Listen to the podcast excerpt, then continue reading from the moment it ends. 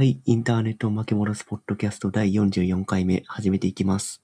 小林です。上松です。後藤です。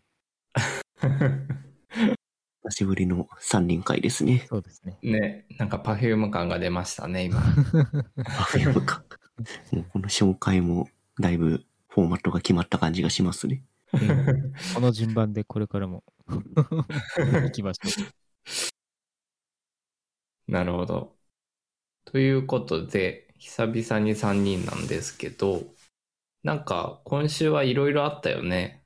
今週というか、ここ最近。えっ、と、まあ Google I.O. とか Figma のアップデートとか、う。うんうん。ね。そう。まあ、ウェブ制作業の人たちにとっては結構、あの、インパクトのある、うん。ね、あの、カロリーそうだね。カロリー高めウィークでしたね。そうそうん。確かに。うん。そんな中で、うんゴッチが Figma の話をしたいと言ってるのう。で、早速 Figma の話してきますか？ぜひぜひ。じゃあ、えーっと、あれだよね。Figma Config ので、えーっと、いろんなアップデがあったよっていうことだよね。要するに。そうです、こそうです。のあの Figma コンフィグっていうのは、うん、うん。今年は、今年から初めて開催されたイベントなのかな？のかな？おおそうなんだ。うん、だと思います。で、結構国内外のそのスピーカーとかが、そのうんうん Figma を使って、うん。なんかこういうことしてるよとかっていう話とか、あとはうんもう単純にその Figma 自体のアップデートの話ですね。なんで、まあ、IO みたいな感じで、うんなんかやっていく、そういうイベントになってういるっん。ぽいです。うんうん。なるほど。確か、日本人だと、元サイバーエージェントの谷弘樹さんとかも登壇してましたね。そうですね谷さん。うん。そうそう。なので、まあそういう感じで、あの、結構 Figma 自体がもう業界にめちゃくちゃ浸透してるってことがうんうん。証明されてるのかなっていう。うんうんそうで、まあ、Figma っていうものが、あの、何なのかっていうところなんですけど、うん。うんうん。まあ、基本はこう、デジタルプロダクトの、うん。まあ、UI をこうデザインするツールでありつつ、まあ、うんうんそれをこう、プロトタイプですね。あの、うんうん実寸大とか、あ実寸大のその、デバイスとか、実際にこう、スマホとかに URL を送って、うんあの、実際検証したりとか、あとはまあ画面遷移だったりとか、動きとかトランジションですね。うん。トランジションとかそういったものもまあ検証できるっていううんようなものになっていると。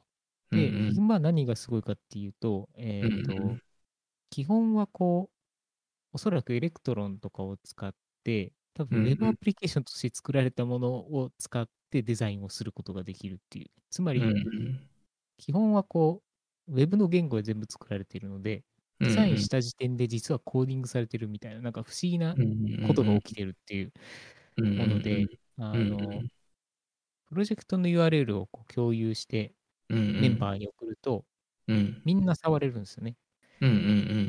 だからデザインをする人はデザインをして、うん。あの、ライターさんとか、うんテキストを書く人はあテキストを書けるし、うん。うんで、ディレクターさんみたいにあの構成とかを練ったりする人はあのうん構成を練ることもできるしっていう、うんなんか、あの、みんながいろいろ使いやすいツールとして、うんなんかツールによってこう、やあの職業が分かれるっていうことではなく、なんか結構横断して使えるようなものになってるなっていう、そういうソフトです。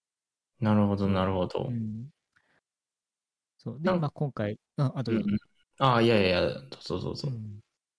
で、まあ、ちょっと今回それであの大型アップデートっていうのがうんあって、で、うんうん。わりかし結構こう待望されていたものというか、そういったものが結構追加されてるなっていう印象だったので、うんうんちょっとまあそこら辺の機能に触れつつ、うんうん。ちょっとあの、 Config の内容をちょっとおさらいできたらなと思ってます。おどねはい。で、まあ、 Config のサイト自体に、まあ、 Config のサイトだったかな。かなんかに、一応今回のその、えーっと、まあ、キー、キーノートというか、一応その、うんススライドとか、イベントうんのアーカイブみたいなのがあるので、まあ、それを見るのが早いんです。うんうん。一応、かいつまんで見ていくと、うんうん。えーっと、主には、まあ、UI 部分の、まあ、改善と、あとはレイアウトするための、えーまあ、オートレイアウトっていう機能があったんですけど、それがめちゃくちゃあのレベルアップしたっていうのと、うんうんあとはそのコンポーネント自体の機能拡充ですね。これがかなり、うん。うん今までその UI 開発にしそのメインで使われてたスケッチとかの機能が、うん。なんか割りかしそのまま移植されたかのようなアップデートで、うんうん結構個人的にはびっくりしたっていううん。ところですね。であと、フォント関係では、えっ、と、バリアブルフォントに対応したっていうところで、あのーまあ、バリアブルフォントって何かっていうと、うんうえーとん。今までフォントって、その、ウェイト単位でファイルが分かれてたと思うんですね。うんうその、んえっ、と、レギュラーとか、ボうん。ールドとか、うんうんえーまあ、そういう感じで分かれてたんですけど、んえっ、と、基本はなんかその間をモーフィングのようにつなぐみたいな感じのうんフォントっていうのが最近出てきていて、うんうん。えっ、と、つまりレギュラーって数値に表す400なんですけど、例えば450の太さのフォントを作れたりとか、えー512の太さのフォントを作れたりとかっていうので、うんうんまあ、あの黒みとかそういったものが自由に調整できたりとか、あとはそもそも幅とか、幅ですね。うんうんその字幅、そうんうん。のまあ、すごく縦長のフォントだったり、横長のフォントだったりっていうものを、まあ、ちょっとこう、モーフィングできたりとかっていう、なんかそううんいううんあのフォントが最近登場していて、うんうん。そうそう。なんかそういったものに、えーを、えーっと、一応その Figma でも使えるようになったっていうところですね。で、うん。で、バリアブルフォント自体は、うん。一応その CSS の、えープロパティを使うと操作ができるっていう風になっているので、一応そのブラウザに準拠ししたものになっているっていうんうんうところで、まあ、あの実装もそのうち来るだろうなと思ってたんですけど、あうんうんのちゃんと実装されたなっていううんうんうんところですね。うんでその実装されたバリアブルフォントがもう Figma のその詰まるとこそのプロトタイプを作る上でもうすでに再現できちゃうようになったってことだよね。そうです、そうです。うんうんうんうん、それ非常にあのあありがたいというか、うん。めちゃくちゃありがたいよね。なんか例えばさっき言ってくれた450のウェイト再現を今今までのワークフローでやるんだったら例えばなんか SVG で450のを作ってで貼るとかしないといけなかったわけじゃないですか。ですね。なんで、ね今まではイラストレーター上でうんしか使えなかっまあそれをうん。うんアウトライン化して持ってくるとか、まあそういうことが必要だったんですけど、まあ文字情報生きた状態で、うんまあ、デザインに使えるようになったっていうのはちょっと大きいっていうね。ところですね。まだちょっとね国内のデザインだと、まあそこまでね、あの日本語のバリアブルフォントっていうのがまだないので、うんうあんのそこまで普及はしていないんですけれども、うんうまあ、んそのオーブンの部分だけとかだったら使うんえるので、うんうんねまあ、全然あの可能性としては全然ありだな。う。んうん。そう。で、あと、ちょっと地味なんですけど、すごいありがたいところとしては、あのうん。ストロークっていうか、ボーダーの概念ですね。そのうん。作った箱のうんどこに線を引くかっていうことがなんかできるようになったっていう、なんかよりウェブっぽい概念でデザイン組めるようになったなっていう。今まで線を引こうと思うと、その線ツールみたいなやつでうん自分で線を引かなきゃいけなかったんですけど、うんうんなんかそれをこう、箱単位でつけれるようになったっていうのは、なんかちょっと、よりウェブらしいというか。なるほど。じゃあ、のボーダーを内側につけるとか、なんかこう、いいろいろ設定ができるようになったってことねう。んですね。うんうんまあ、CSS の概念でまあ調整できるようになったものは、基本は全部できるっていうことですね。これはあれだね。多分、Figma のバックエンドというか開発陣の人にはもう、スーパー CSS マスターみたいな人がいるんだろうね。もうありとあらゆるプロパティをと傾向を熟熟知しているみたいな、動向を熟知しているみたいな。うん。これ今、Figma でストロークまさに触ってみてるんですけど、若干ボ、若干ボーダーが100%は再現しきれてないところがありますね。ああ、おー、なるほど。あの、ボーダーってその、なんだ、上上下、上下左右、ん？上下左右か？上下左右のトランスペアレントにしておいて、なんか片方のボーダーだけ伸ばすと勝手に三角形になったりするんですけど、ああ、うんうんそういう表現は、まではさすがにできてないって感じですね。そうですね。あの、ストロストロークってその、キャンバスってその、HTML のタグの、うんうん。えっ、と、プロパティじゃなくて、キャンバスって言ってその、キャンバスっていうタグの中に書かれる、その四角の要素に対して、ボーダーを引くかどうかっていうプロパティがストロークって呼ばれていて、うんうんこのストロークっていう、キャンバスの中で使えるプロパティを疑似的にボーダーとして扱ってるっていう感じですね。うーんどちらかというと、SVG ライクな動きですね。多分。ああ、そうそうそうです SVG ねの。方のストロークの話ですね。うんうんうだからん多分、CSS に変換する際にもしかしたら若干挙動が変わる可能性は、うんうん。あの、カンプと、カンプとね、あの、挙動が若干変わることはあるかもしれないですね。先ほどのコバさんが言ったみたいな、その三角を実現するためのハックみたいなのがあったんですけど、ボーダーを使った。なんかそういったものが、えーっと、なんか意図せせぬ時に起きてしまうとかっていうことが、まあもしかしたらあるかもしれないっていうのはちうんょっと、うんなるほど。うん、うなるほど。でもなんかあれだよね。なんか Figma のすごく重要なところっていうのはなんかそのさっき、えっと、ゴッチが言ってくれた話で言うと、やっぱその各、えっと、担当者というか、アサインメンバーが、えっと、同一のツールで作業できるってこれまでなかったことじゃないですか。そうですね。うん。なんか、例えばライターの人はもう大昔で言うとワードを使ってみたいな、そそんなような分断があって、で、せいぜい、まあなんか、クラウドストレージで同一のね、プロジェクトが入ってるフォルダを共有して、うんお互いあんまり使い慣れてない アプリケーションをお互い開き合いながら、なんとなくこう繋いでいくみたいなワークフローだったと思うんだけど、はいはいはい。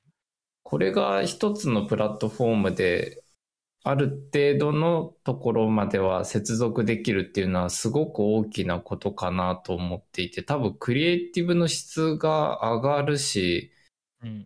あの、なんだろうな、体系的に他の、えー自分以外の、えーと、関わりのある人がどのような役割でどのような仕事を果たしているのかっていうことも可視化されるわけなので、うんうんうんね、なんかその、そ相乗効果でなんかいい、いいワークができるような気がすごくしました。うん。うん、そうですね。うん。で、本当にあおっしゃる通りで、自分が何が一番大事かっていうと、なんかより、その、うん完成に近い形で見えてるっていうことがすごくうんうんうんうん大事だなと思ってうんて、うんうん。例えばライターさんはワードの中でライあのテキストを書かなきゃいけないっていうことは決してなくて、うんうんあのやっぱりこうデザイン幹部にはまった時のバランス感とか、うんうんあのちょうどいい収まり感とかっていうのを意識しながらうん文章が書けるようになるし、そうだよね。そうそれはあの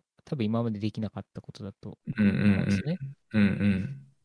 なんで本当にそれ革命だなと思っていて、確かにうちの確かに。うちの社内でもやっぱりその辺はあのライターさんとうんね、あのプロジェクト共有しながらやることがすごく多くて、うんで、操作感もそんなに難しくないので、うん。なんかまあ割とちゃちゃっと説明すれば、あの、うんすぐにや使ってくれるので、うんうん。なんか個人的にこう、Adobe の新しいソフトインストールしてみたいな、なんかそういう手順よりも、まあ間違いなく早いっていう、まあそうだよね。だって言ってしまえば Figma.com で叩けばいいもんね。そう、叩けばいいんですよ。うん。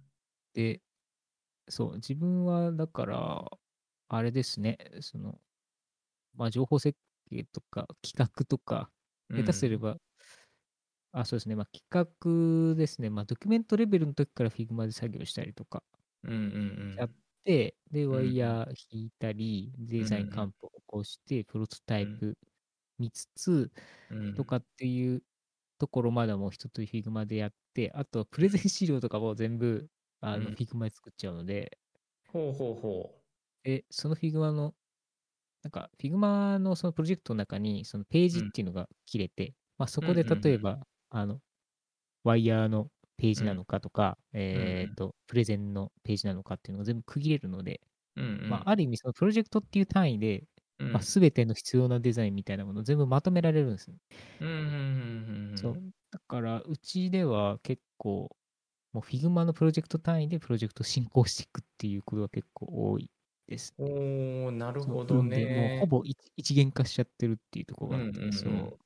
それはすごくありがたいね。なんか例えばうさ、んあの、さっきのワードの話に近しいんだけど、はいはい。あの、プレゼンのための工数って今まですごく余分にかかってたじゃん。そう。ね。かかってたんですよ。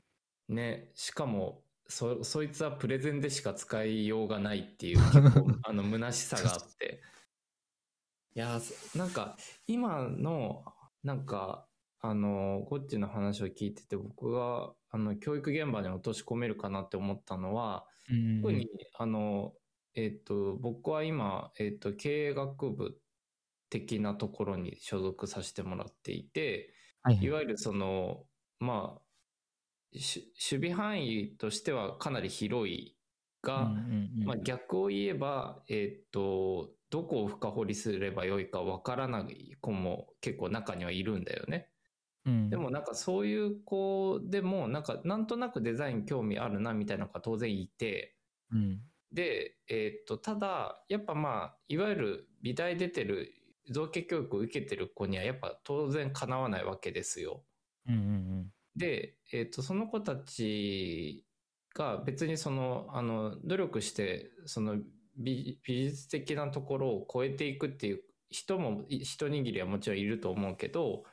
でもなんかさ、例えばその企画を、全体をあのディレクションしていったりとか、あとはライティングしていったりとかっていうのは、例えばライティングだったら、例えばじゃあ文学、文学部も僕担当させてもらってるんだけど、文学やってる子とかっていうのはライター志望になりうる可能性もあるわけじゃん。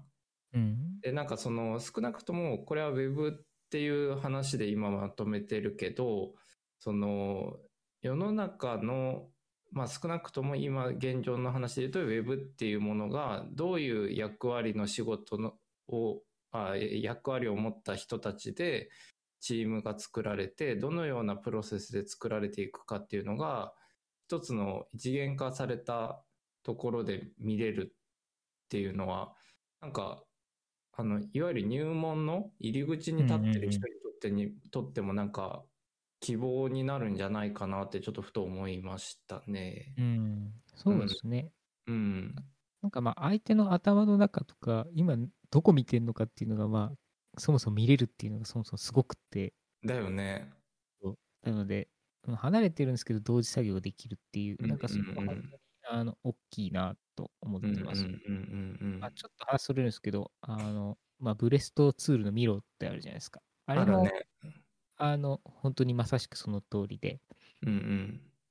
例えばうちだと、その、なんだろうな、えっ、と、まあ、社内でのそういうプロジェクトの、あの、まあ、企画出しとか、あと下手すれうんうば簡易的なプレゼンでは全部使っミロ上で済ませちゃったりってするぐらい、うん。今もミロがほかなりインフラみたいになってるんですけど、うんうん。でもあれも本当に、その、なんていうんですかね、こういうふこういうふうにこう、テレカンつなぎながら、うん。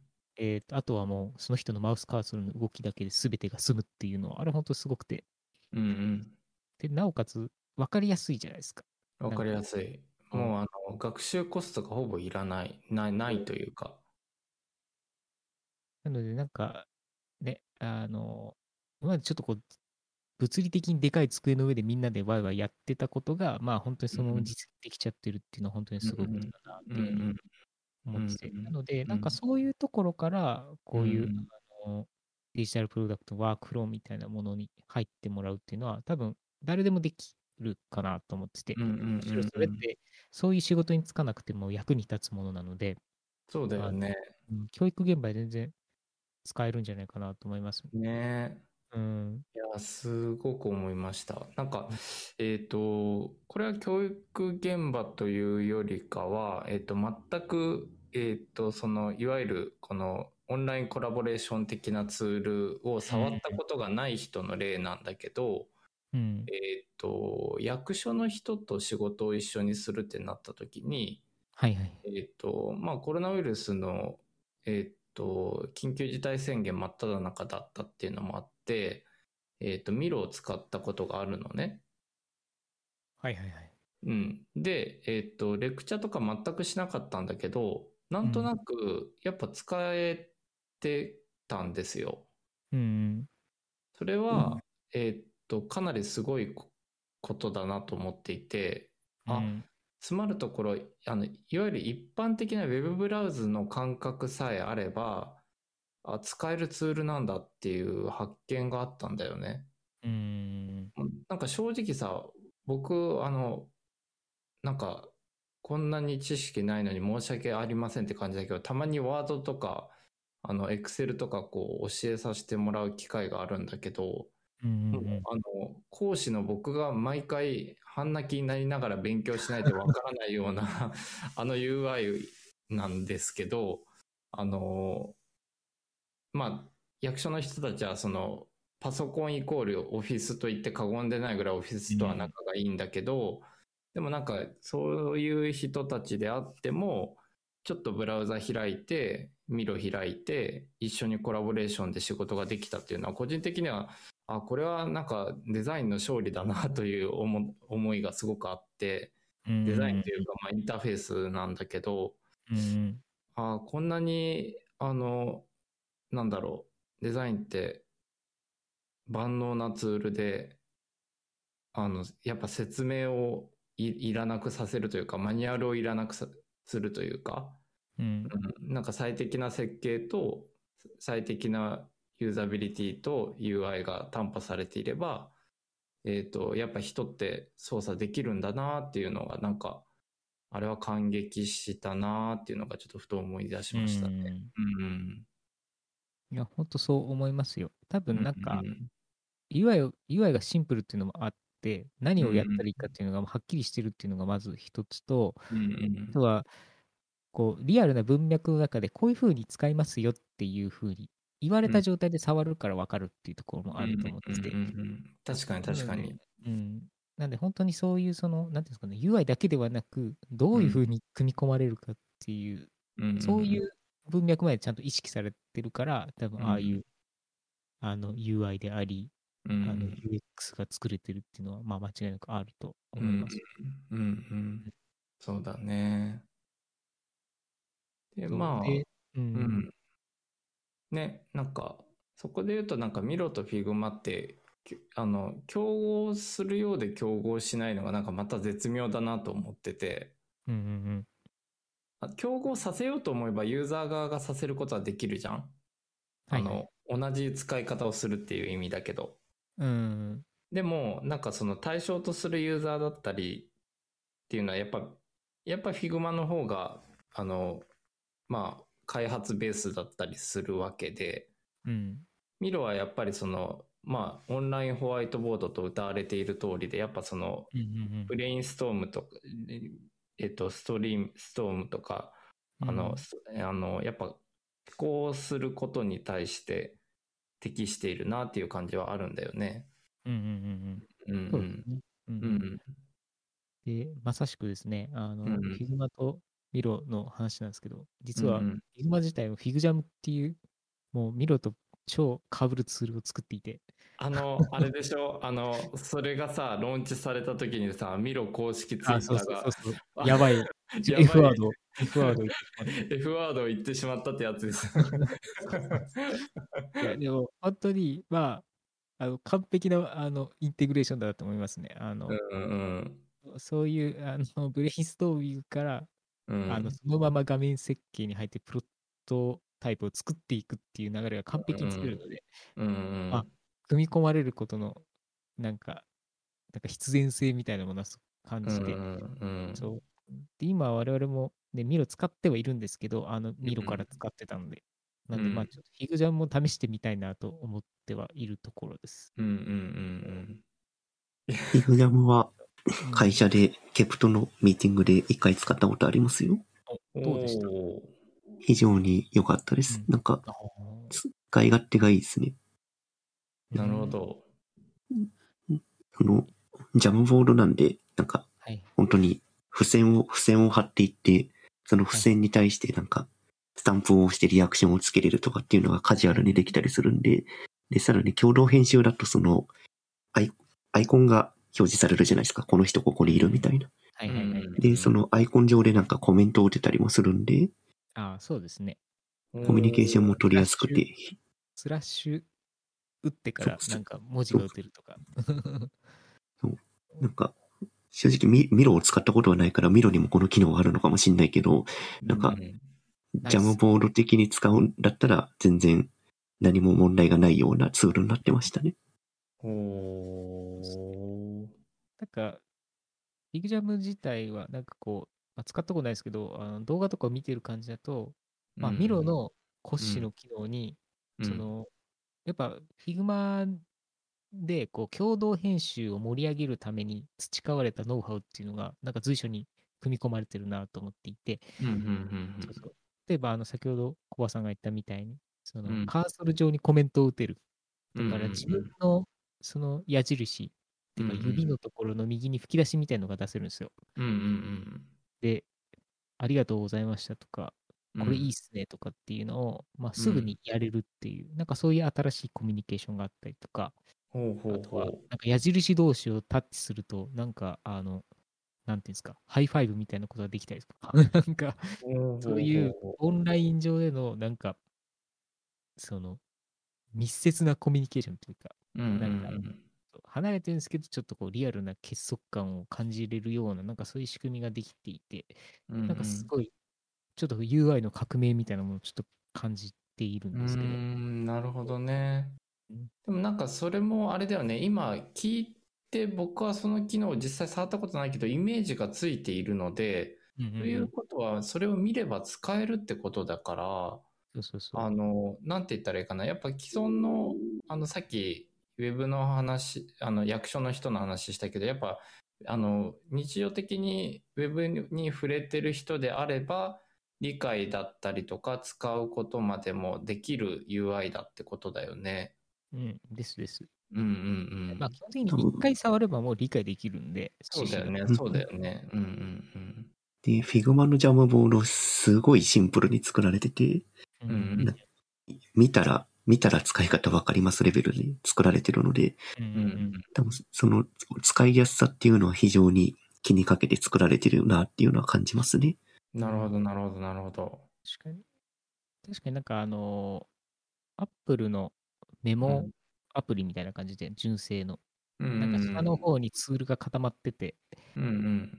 えっ、と、まあ、ペンだったらペンとか、付箋だったらうん付箋みたいな感じのものが結構大きく作られてて、多分機能の、その、まあ、プライオリティで結構 UI 自体もごっそり変えてるみたいな感じになってたと思うんですけど、うんうん。なんでやっぱり付箋めっちゃ使うし、あうん。の、ペン使うしみたいな、なんかそういう感じの機能はやっぱり分かりやすく、なんかうん。あえてそのアイコン化とかせずに物理的に見せるみたいななんか感じで作られてるので、なんかそこら辺は本当にそのリテラシうん。ーがそのあるなし関わらず使えるツールになってるなっていうのはちょっと、うん。うん、なるほどね。結構ミロはその辺結構アイコン化してにまとめてるんですけど、うんうん。まあその点あのまあ全てがこう並列に見えるので確かに確かに。プライオリティが若干ちょっと分かりづらいっていうところはまああ確かに確かに。うん。ミロはどっちかというとなんかあの UI の考え方としてはそのまあ Adobe なりを触ってる人だったらわかるよねっていうような作りだよね。確かに、うん。あのさっきの言葉を借りると並列というか。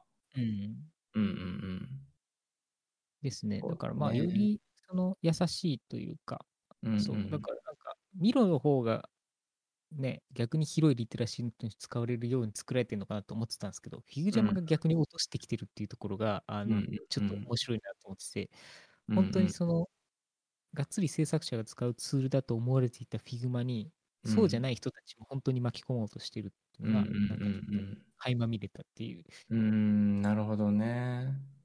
だから本当にもうこれで完結しようとしてるんだなって、なんか思想として。で、なんんかすごく面白いのは、やっぱりなんか、この Figma にせよ、ミロにせよ、うん。あ、の、Adobe っていう最大の帝国がありながら、はいはいあのグレースしてるっていうことかなって思ってて、うんうんえーっですと、ね、なんか、あの、Adobe のソフトウェアってすごい学習コスト高いじゃん。うん。もう、あの、僕、未だに、あの、黒歴史として覚えてるんだけど、イラストレーター最初に開いた時に使い方がわからなすぎて、あの、フォトショップで、あの、印刷物も作ってたっていうような時代があったのですよ。いや、わかります。僕もそうでした。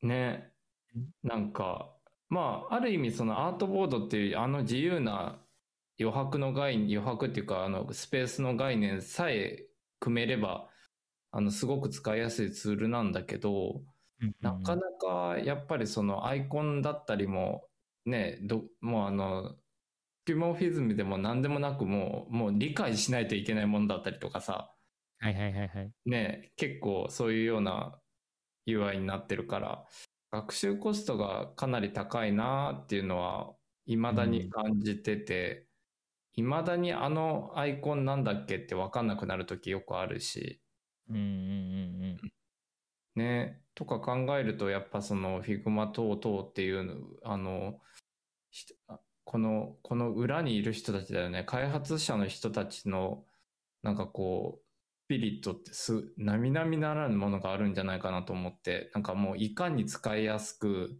とにかく学習コストを下げて、ど、ど、だってもうあれじゃん。Adobe と同じことを Web 上で再現しても勝ち目ないじゃん。うん。うん。うん。そう思います。だね。から、結構そういうところはもう Adobe 使ってよっていう風にして、もううん結構割り切っちゃってんだろうなっていうのは思いますよね。うんうんうんだからう、んそれブラウザで再現できることっていうものを使って、この人たちは、うんあの、すべて、そうだね。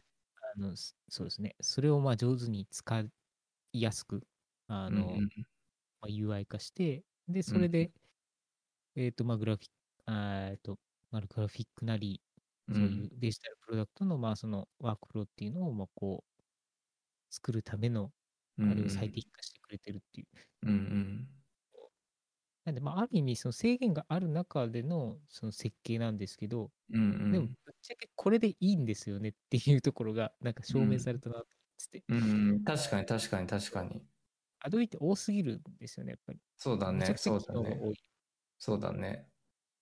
で、Adobe のエコシステムっていうのはやっぱり、あの、すごく未だに便利で、うんあの、まあ、各ソフトウェア同士の連携だったりとか、うんまあ、インポート、エクスポート周りとかだよね。うん。は、やっぱ、あの、未だにありがたく使わせてもらってるけど、でもそれってデザイナーまたの話であって、うん。なんか、さっき言ったような、そのコラボレーションで仕事する上で、その機能がくっついてこられても邪魔なだけで、うん。ね。で、毎回ソフトウェアのインストールをおなお,、ね、お願いしたりとか、なんか、こういう風に使ってくださいって伝えたりとかっていうことをしなくても済むっていうのは、さっき言ったように、ね、本当おた、お互いのいろんなひポジションの人たちにとってハッピーなことですよね。うん。ですね。うん。とそうですし、あの、そういう人たちにも使えるツールになると、うん。よりクリエイティブがよりいいものになるっていうこね。とだと思ってて。だよね。うん。やっぱなんか最初と重複するけど、やっぱその全,、全体のフローがスムーズになると、うん全体の質も当然上がるよね。みんながね、パフォーマンス出せる場所があるっていうことだから、うんうん。ね。だって、ライターの人がさ、例えばさ、ワードですごく心地よい文脈なり流れをのテキストを書いてくれたとして、ウェブに落とし込んだ瞬間に、なんか、ね、あの、なんか、なんか違うみたいな。そう、なんか開 開業位置がすごい微妙になっちゃうとか、そうですねなん。かね、ありああるあるあるある、結構今までだったらあるあるじゃないですか、それって。うんうんうんうん。ああ、元の原稿すごい良かったのにな、みたいな。すまん、みたいな。うんうんね。俺、ゴッチがその Figma 使うときは、そのテキストの部分とかを開けといて、ライターに入れてもらうとかっていう使い方とかしてるの？と基本はあのダミーテキストみたいなものを、まあ、入れておくんですけど、うんうんでそこの中をもう自由に打っちゃってくださいっていうふうにうん。うん。してますね。だから、ライターさんはレイアウトの中で、まあ、ベストの開業位置とか長さをなんとなく意識できるっていう。うんう。うんん素晴らしい。うん。すなわちあれだよね。なんかその、フィニッシュのデバイスだったりとか、環境っていうのを意識した上でライティングができるってことだよね。そうです、そうです。うんうん。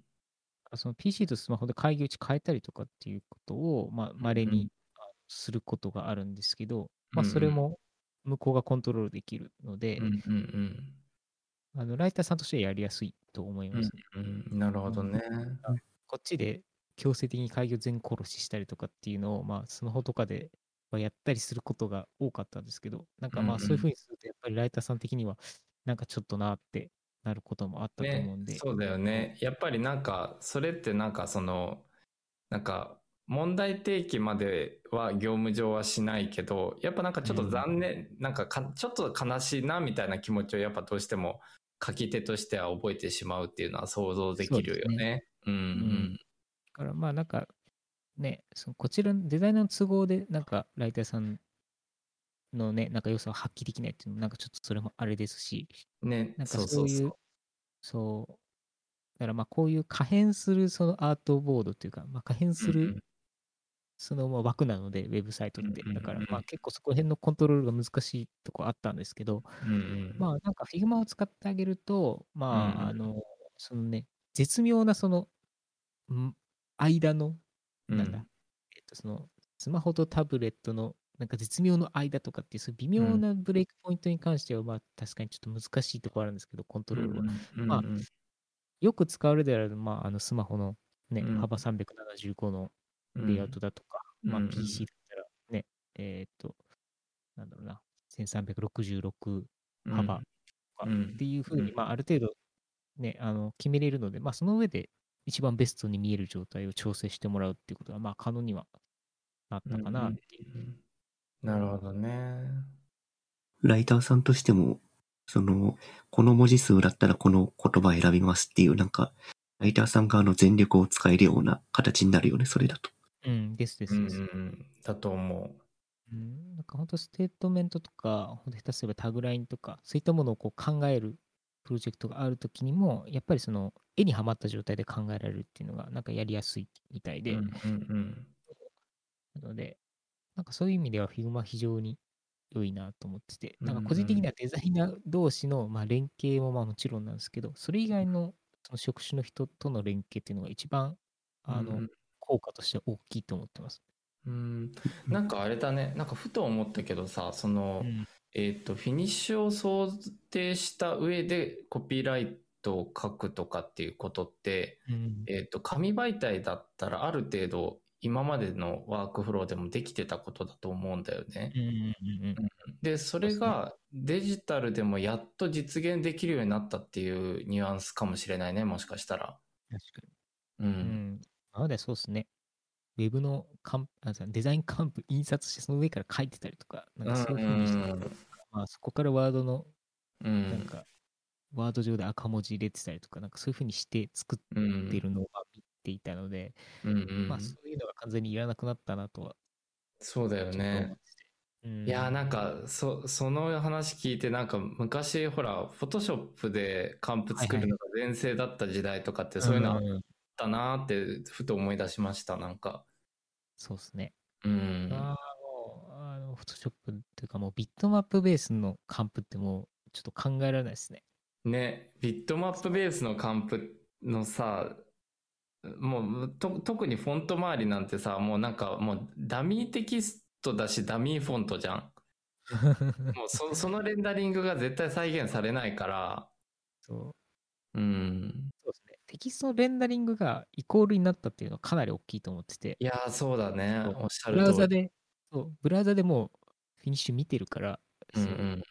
あそうあブラウザで、その、まあ、つまり表示された状態でデザインしてるんで、うんうん。あのそうなると、フィニッシュはそこまで変わらないっていうところが非常に大きいうんうん。ですね。確かにね、そう。っいやていう、なんか非常にこう、Figma の新機能の話というよりは、Figma のワークフローとか、そういう話になっちゃう。まあねでも、まあなんかこうしたツールが個人的にはなんか Figma も最初はさ結構そのなんか微妙なポジションだったじゃんなんかあの例えば Adobe で言うと XD と競合してた時期もあったしうん。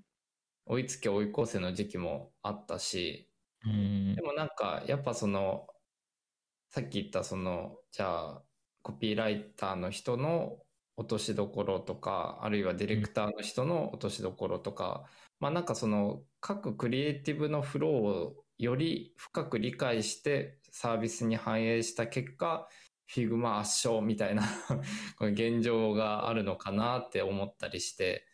うんあのなんか自分もものを作る立場にいるものとしてはなんかやっぱその小さな改善だったりとかなんかその小さな気づきとか違和感みたいなものはやっぱ大事にしていきたいなっていうふうに思った次第ですね。うんうんうんうん。いや、本当そうだと思いますよ。なんか、ねみんなアプリケーションを独自に作らなきゃいけないっていう風にして作ってたんですけど、実は Web アプリケーションが一番の正解だったっていうそうのが、これなんじゃないかって結構思います。ねインターネットパワーすげえっていう。ね イいや本ンタ当そうーネットというか、ブラウザか。ブラウザパワー。そうそうそううんうん。ね、もうなんか、最近さ、スタバにいるいるとさ、あの、あ、スタバ AKA 僕のオフィスなんですけど、うんうんあの、えっと、Chromebook の割合がやっぱりちょちょびちょび増えてるんだよね。うん、へえなんか、あの、まあ、MacBook とか Windows のラップトップの割合も当然高いんだけど、Chromebook の人を1日に数名は見るようになってきて、うんうんうんで、その人たちが何をやっているかなって、あの、画面ちら見させてもらうと、はいあの、大体ウェブブラウズか、あとは、あまあ、つまるとこ、その、いわゆるなんか、CAD とかなんかそういう、なんか専門的なソフトを使わない人たち。うんうん。で、えっと、じゃあ、ワードと、ワード的な、その、あの、ワードプロセッサー的な仕事とかはどうしてるのかなって思って観察してたら、やっぱシンプルに Docs 使ったりしてるんだよね。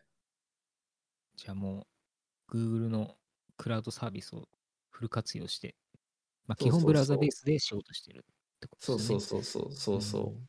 だからなんだろうな、なんか、えーっと、逆に、えーっと、僕は教育現場のちょっと危機を感じたのは、えーっと、大学で、えーっと、Google Docs を使ったんですよね。えーっと、うんうんコラボレーション機能目当てに。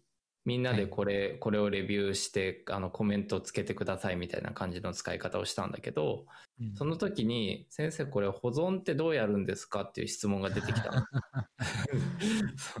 そうそうそう。これは、ある意味、高校の情報教育からの延長線上にいる子たちが、やっぱなんか、あの、オフィスの世界からまだ脱せてないんだなっていうのをすごい感じて、うん。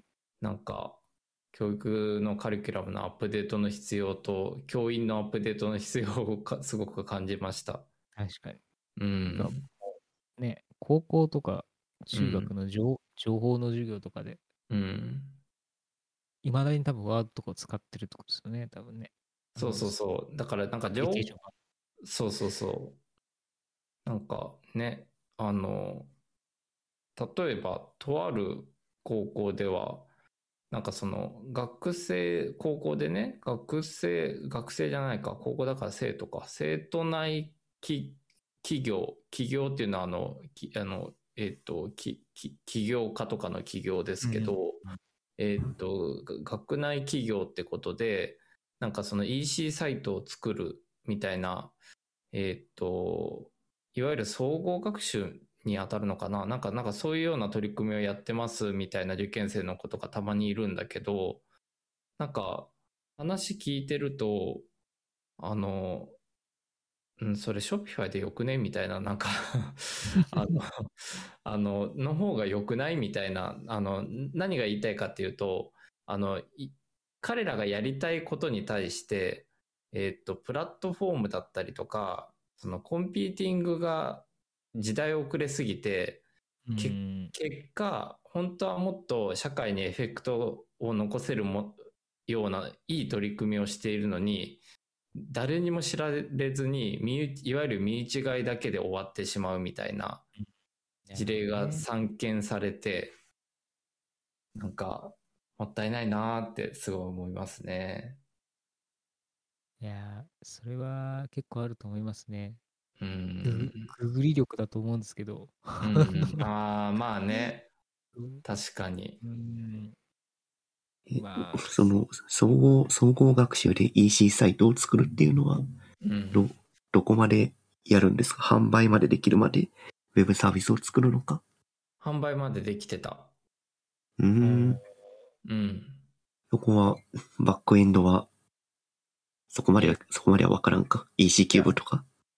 あの、僕見たんですよ。 EC-CUBE でしたね。ああ。うん。でまあ、えっと、そこでちょっと僕は闇を感じたのは、 EC-CUBE かつ、えっと、それを運用だったりとか、開発、あまあ、開発って言っても、ちょっとデザインをいじったりするだけだけど、えっとうんまあ、いわゆる保守運用だよね、は、えっと、業者がやってるんですよ。あら、それは、外注、外注されてるじゃないですか。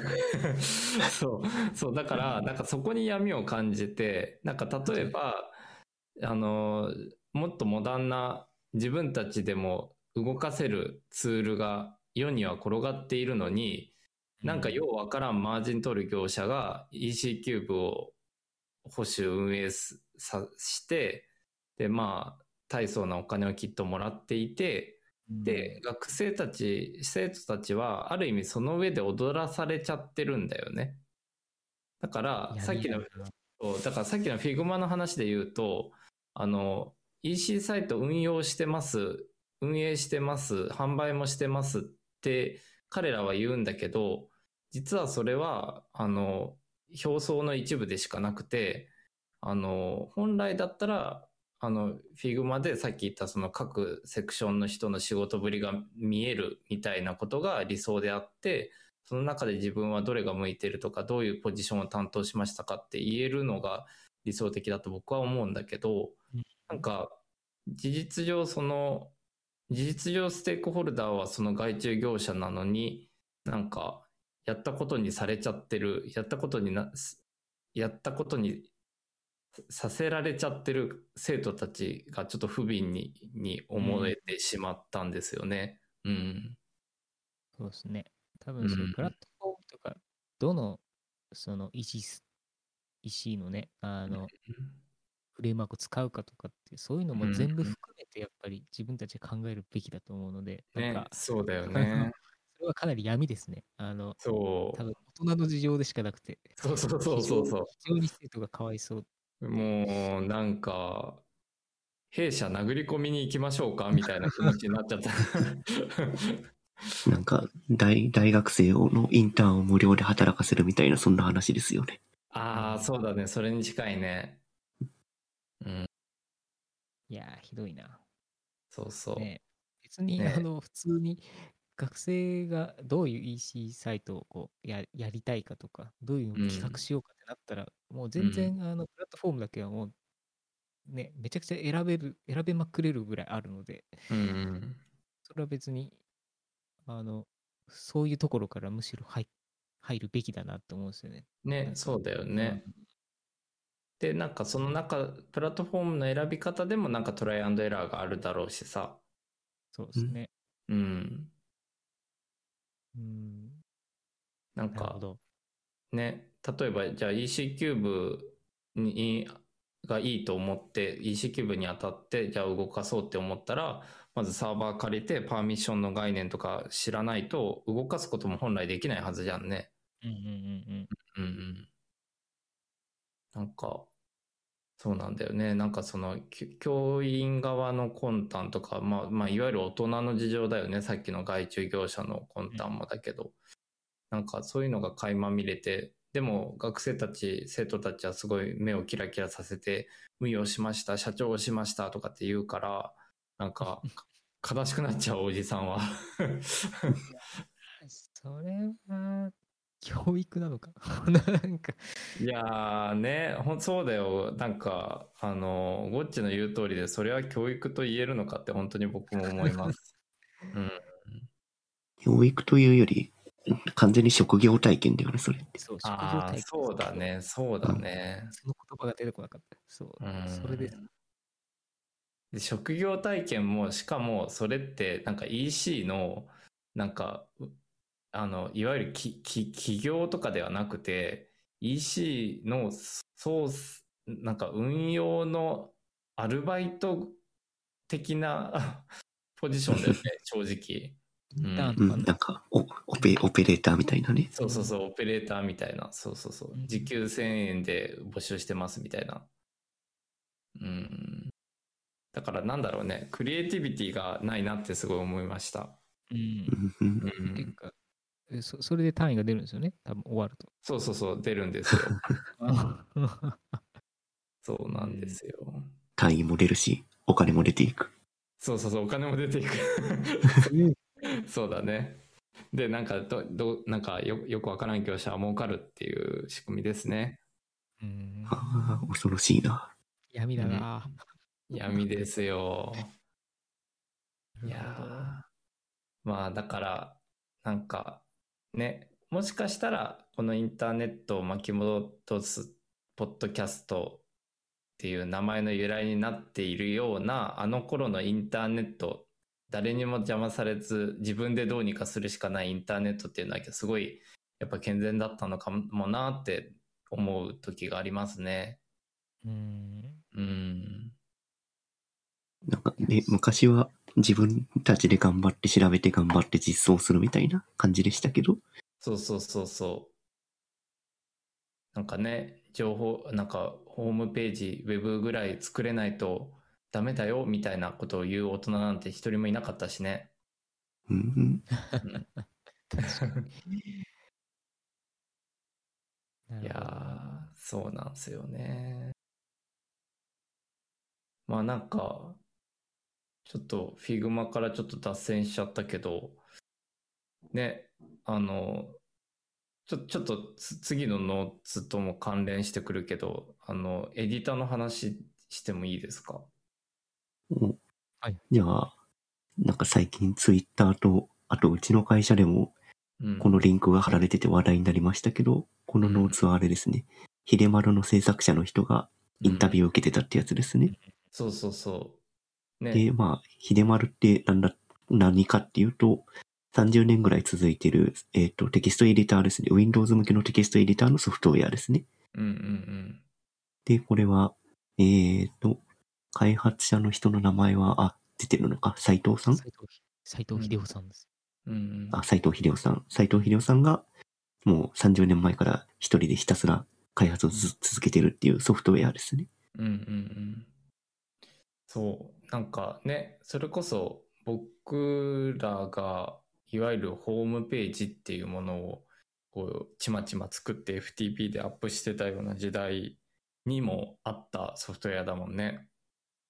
そうですね。使ってましたね。これで HTML 書いてましたね。ね。僕も使ってた時期があったなうん。で、えっ、と、ね今回ノーツに上げてもらった記事は、えっ、と、その開発者の人の、まあ、マインドだったりとか、経緯とか、あのソフトウェアとしての経緯が書かれてるんだけど、あの、ウェブのデザインもずっと変わってないんだよね。買ってないですね。う。うんん。あの、えっ、と、そうそう、秀丸の、あの、配配布というか、販売はそうだね、ホームページだね。うん。うん。でもちゃんとこう、最終更新日とかがね、ちゃんとうん。2022年の5月12とかになってたりとか、うん。あの、今でも変わらず活動を続けられているなんか、本当に、あの、す、すごいことだなと。ね、すごいよね。うん。今さ、ふと、あの、秀丸尾さんの、あの、ホームページを、の、あの、いえっと、ひで .marocojp っていうのを見てみたんだけど、はい。そしたら、あの、HTML4.01 ですね。うん本当に変わってないですね。そうそうそう。本当に変わってないってことだね。ああ、なるほど。うん。なんかほら、よくさ、あの、ね、あの、最近だと、あの、4月1日とかに、あの、昔ながら風の HTML5 の、あの、ウェブを作ったりする、ね、ネタで作ったりする企業とかって多々あったりするじゃないですか。はいはいはいはい。なんかすごい昔風になりましたみたいな。うんうん。でも実はコードはエイプリルフールの日とかにそうそうそうそうそうそうそうそうそう。でもコードはめっちゃモダンですみたいな。うんではなかったですね。秀丸尾さんは。ガチでしたね。ガチですよ。今、うんあのソース見てるんですけど、多分うん CMS とかも使っていないですね。ね、全部そうだよね。手手書きで更新してますね。ね。だって、ボディに BG カラー白とかって書いてある すごい。いや、なんかこうタグが大文字だったりとか、すっごい懐かしいんですよ。なんか、ね。いろいろ来るものがありますね。なんか見てると。ね。振った始まり、振った終わりとかっていうコメントアートまで書いてある。そうちゃんとこう Google サイト内検索。今これあるんだあるか。そう、Google サイト内検索ハマっていて。えでもさ、これ当時の Google サイト内検索のさ、あの、いわゆる提供されたコードそのまま貼ってるんじゃないかな。ああ、そういうこと Google のロゴマークが過去のものですよ。うん確かに。うん。本当だ。本当だ。すごい。いやいいですねこれねで、そんな秀丸尾さんがまさかの、あの、インタビューに応じていて、写真まで載っているということで、一部で熱くなっちゃったってことですよね。一部が熱くなったって。うん。まあ、マローさでもまあんのご尊顔を。うん。そうそう。あと内、内容としては、その、一番すごいな、あまりにもモチベーションがないっていうのがすごいっていう。まあそうだよね。だってそこにも、そこにも衝撃を受けましね、僕もそれは衝撃を受けた。なんか、ビジョンはないとかって表題で歌っちゃってるし。た。でもね、やっぱり、すごい売れたソフトなんで、やっぱ未だに愛されて使われてるっていうのは本当にすごいことですよね。うんうん。ちょうど去年の11月に、こう、うんメジャーアップデートがあって、うん、ダークモードに対応したりとか、エディターコーヒーに対応したりとかっていう、あの、かなりモダンなアップデートがされてるっていうのは、結構来るものがありました。なるほど。 EditorConfig 対応は熱いですね。そう。これ本当にあれですよね。あの、もうい今の、今じゃもうスタンダードっていうか、これがないとむしろ、あの、共同で書きたくないって言われるぐらいのものなんですけど、うんそうこれがあると、普通にこう、ね、GitHub のリポジトリのデータとかをこう読み込みつつ、うん。作業っていうのが容易に進められるだろうかなって。うんうん Git 連携とかさすがになさそうですけど、うん。まあでもシンプルなエディターとしては、今のそのモダンなエディターから本当に必要な機能をさっぴくと、まあ、これぐらいあれば確かに十分だなとは思います。うんうんまあ、マークアップ書くというよりは、これは完全にテキストを書くためのうん。ソフトウェアって感じだよね。うん。うんうん。そうだね。なんか、ここのノーツに上げてもらったコーラルさんっていうのかな？コーラルキャピタルさんのうんインタビュー記事についての記事リンクをちゃんと秀丸さん自自身のホームページに上げてますよニュースリリース5月11日、インタビュー記事が掲載されていますって書いてある。うんかっこ直接記事へリンクっていう、外部リンクっていうことをちゃんと明示してくださってる。ね、明示してくださってる。そこはアイコンじゃないんだっていう気はしますけど。そうそれがいいうん。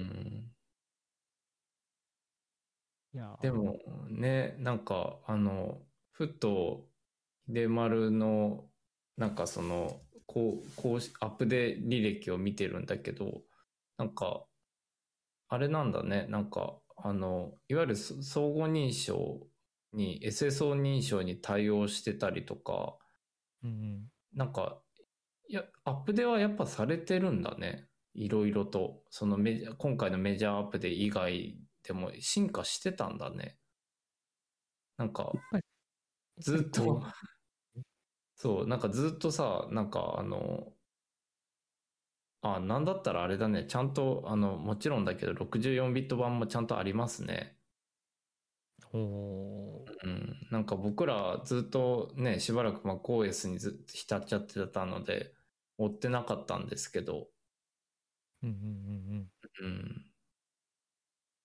へえ、うんうん。結構こうアップデートの履歴を見ると、うん。こうすごい、こまめになってますね。そうだね。うんしかも、Windows 98 ME2000 対応は、X あバージョン8.99が最終バージョンとなりましたと言って、ちゃんとダウンロードリンクがまだあるよ。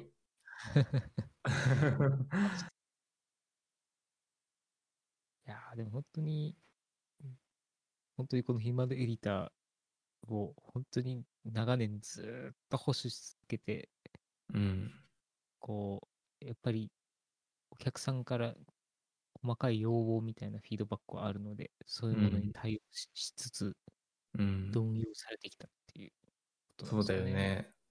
なんか、この秀丸尾さんのホームページおよび記事を見て思ったのは、なんか過去にコパさんと特に喋ったあの OSS の話。でもうちょっと思い出したりして、なんかほら、OSS 作ってめちゃくちゃユーザーが増えたはいいけど、なんかね、修正のリクエストは死ぬほど来るけど何もお金にもならずしんどいだけで、ちょっと、あの、家が燃えてしまったりとかっていうことも重なってうんっていう話があったじゃないですか。ああ、はい。フェイカー JS の作者の、ま、マルカスさんですね。そうそうそうそう。なんかね、あの、仮にもなんか、こういうその、いわゆるシェアウェア的な形でスタートしていたらもしかしたら違ったのかなとか。でも、OSS 的な恩恵は、ね、秀丸さんの場合は受けていないはずなので、なんかどちらが正しいのかって言われるとわかんないんだけど。うんまあライブのコード見てないんで、完全に自分でコード書いてるかどうかはわかんないけど、うん。まあなんかシェアウェアで生計立てようって、しえっ、と、頑張るうん。エンジニアの人はまあ、一定数いるとは思いますね。うんうんうん。なるほどね。確かに。それで言うと、あ、うんノーツに上げさせてもらったけど、うんエディター関連だと Inkdrop っていう、うん。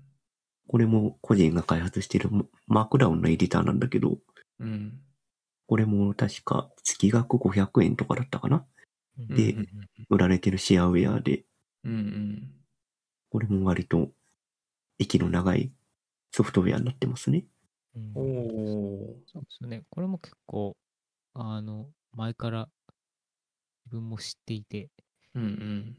結構マークダウンで、その、なんていうんですかね、んメモ取ったりとか、ドキュメント書くことが増えてきたっていうのがあって、それのプレビューをこう、いい感じに行ってくれつつ、うんなんか、あの、エバーノートライクの UI で、あの、管理ができるっていう、なんかそういうやつでしたよね。うんうんうんうん確かにエバーノートライクだね。今、ドキュメントを見てるんだけど。本当にエヴァノートが出たぐらいの時からあると思いますよ。あうんあ、それぐらいから出てますね。で、この開発者のコンセプト、最初のコンセプトが、えっと、うんあ、ソフトウェアのコンセプトじゃなくて、な何かを作る上でのコンセプトが、うん。500円で、500円を支援してくれる人を100人集めて生活をするっていうのが、一番最初の確かコンセプトだったんですよね。なるほど。おー、それ、面白いし、いいコンセプトだね。そうそう、あ、違うな、500円で、せ、1000人か。あご500円払ってくれる1000人を集めれば月々50万の生活ができ、50万がもらえるようになるんで、うんうん。なんかそういうものを目指してソフトウェアを開発していた。まあ、つまりコアになってくれる人、コアなファンになってくれる人を1000人集めるっていうのをひたすら追求してるソフトウェアですね。おー、なるほど。もう今1000人どころじゃないと思いますけど、ユーザー。うんうんうん。へ確実にー。確実にこれニーズあるでしょうね。まあね。そうです今マークダウね。ン書かない人なんてほぼいない。うんうん。今オフィシャルサイトは完全に英語版になってますけど、確か昔は日本語版しかなかった気がするんですよね。ああ、そうなんだ。結構ワールドワイドに今使われてるってことなんですかね。そうそう。で、作者の人も最近 YouTube で、なんか開発手法のお話とか、開発周りのお話とかを、なんか YouTube でアップロードし始めてますね。これあれだね。公式サイト、 English しかないの？今。あれ？日本語なかったっけ？日本語ないのか。なんかないっぽいよね。なんか、ツイトグッターの。紹介、ツイッターの紹介文で、インクドロップを英英語で作って海外ユーザーから外貨を稼いで生活って書いてある。なるほど。なるほど、なるほど。英語で活動中って書いてあるんで、やっぱ、ああ、そそういうことなんですね。なるほどね。えすごい。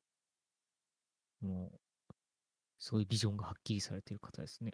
ー、うんうん秀丸とは逆のベクトルですね。なんか、うん。そうだね。逆のベクトルだね。確かに。すごい。えー、なるほどね。まあ、まあエディターっていうソフトウェアもいろいろありますわね。そうだね。なんかエディターの移り変わりとか、なんかそれぞれの思い出とかを語るだけでも一回収録できそうだよね。確かに。うん確かに。エディターなぁ一番最初はホームページビルダーですからね。そう、僕もホームページビルダー、あれをエディターと言っていいのかわからない使い方をしてましたけど、ホームページビルダーのどこでも配置モードとかやってましたね。うん。配置モードか。いや、なんか、あれですね。何でしたっけ、イメージマップを作るために使ってましたね。ホームページああ、あ、わかる。僕もなんか一時ホームページビルダーを離れたのに、イメージマップのためだけに起動してた時期があったリンクエ。リア切ったり。そうそうそうそう。懐かしいな。あれだけはさすがにエディターじゃ作れない。作れない。そうそうそうそうそう。そうそうそう。あったね。あねああ、あったあった。うんいやいやいや。えー今じゃ完全の死後なんで。確かに確かに。そうですね。もうマップタグなんて使わないですね、最近は。ね、使わないね。マップタグなんて使って、スマホでアクセスなんてしたら、もうど横スクロールしかないよね。いや、縦、縦積みにして、マップタグとマップタグとエリアタグで画像内クリックしたらエリアタグのリンクが発火するみたいな。なるほど。それで頑張るか。イメージマップで作ったそのリンクエリアってちゃんと縮小してくれるんですかね？ね、そうそう。全そう部全あ部絶あ、対値になってたりしないかな。そうそうそうたそう。そ多分こが、そこが疑問。うん、CSS で VWVH でその画面の相対値を入れないと多分ぶっ壊れますね。なるほど。いやーなるほどね。まあ、今日は Figma の話からのビジョンはないという エマルさんの話からの1000人のユーザーを獲得して50万の生活をするというところから始まっているInkdrop さんの話からのな、なんか、イメージマップ。そうだね、からのイメージマップに着地してしまいましたけど、なんか、まあ開発周りの話が多かったですね。そうだね。でもなんか、あの、一つ言えることはなんか、ちょっと自分が出した話題だけど、なんかその、教育現場でさっき言ったようなさ、その、上っ面だけ触らしてやらせてます感を出すみたいなことは、あの、少なくとも今日上がったトピック、各トピックはそれぞれややってないというか、ほちゃんと本筋があって、そのプロダクトだったりサービスだったりがローンチされてるわけで、なんか、ちょっとやっぱ現場に立たせてもらっているものとしては、あの、あのおままごと感を教育現場からは消すべきだなというふうに改めて思った次第です。うんまあ職業体験なんて、それ、そうやって割り切るしかないと思います。まあね。まあ、なんだろうな。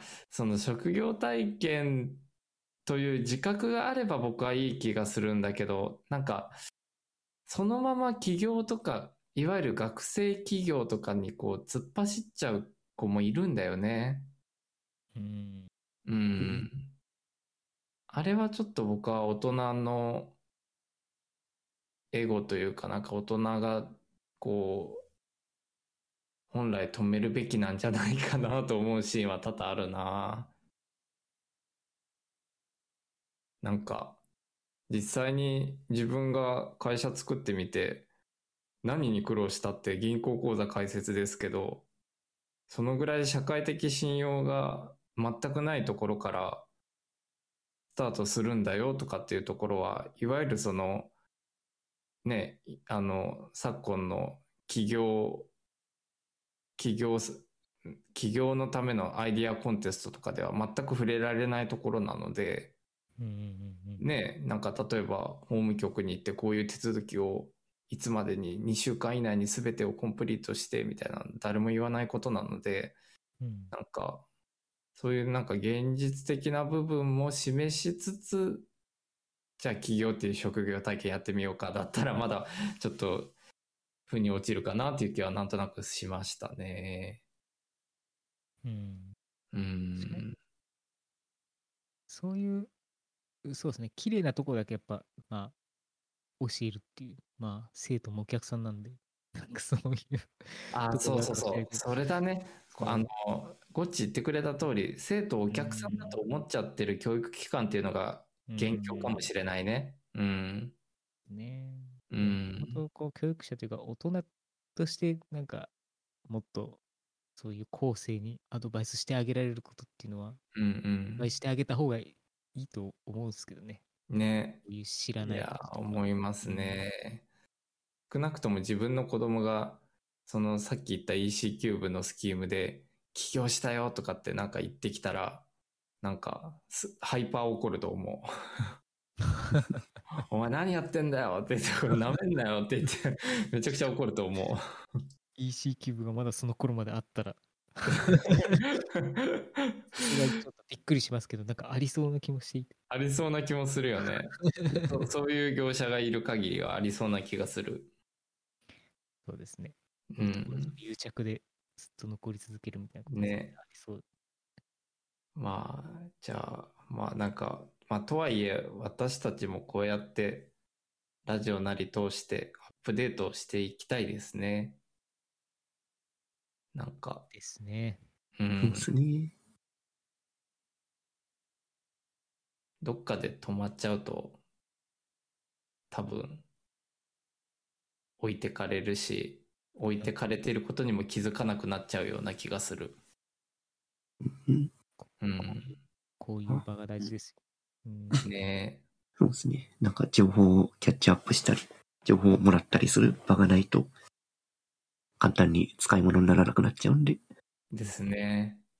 ちょっとじゃあ、あの、いつの間にかあれかもね、なんかインターネットを巻き戻すポッドキャスト名前変わってこうなんか、かっこ自戒を込めてみたいななんか 副題つくかもしれない。わかんないけど。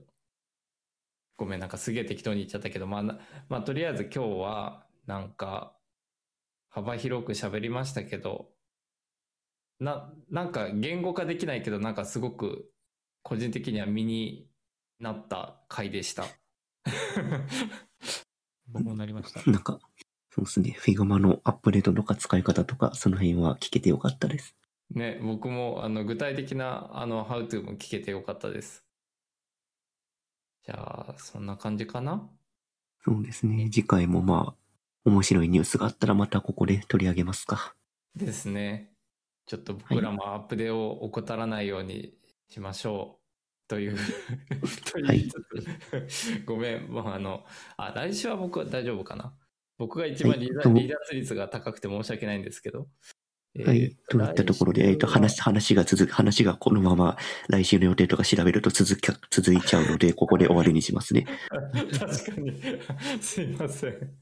はいこれ、これオフレコで喋るやつだった。はい、お疲れ様でした。はい、はいおお疲れ様でした。すいませんでした。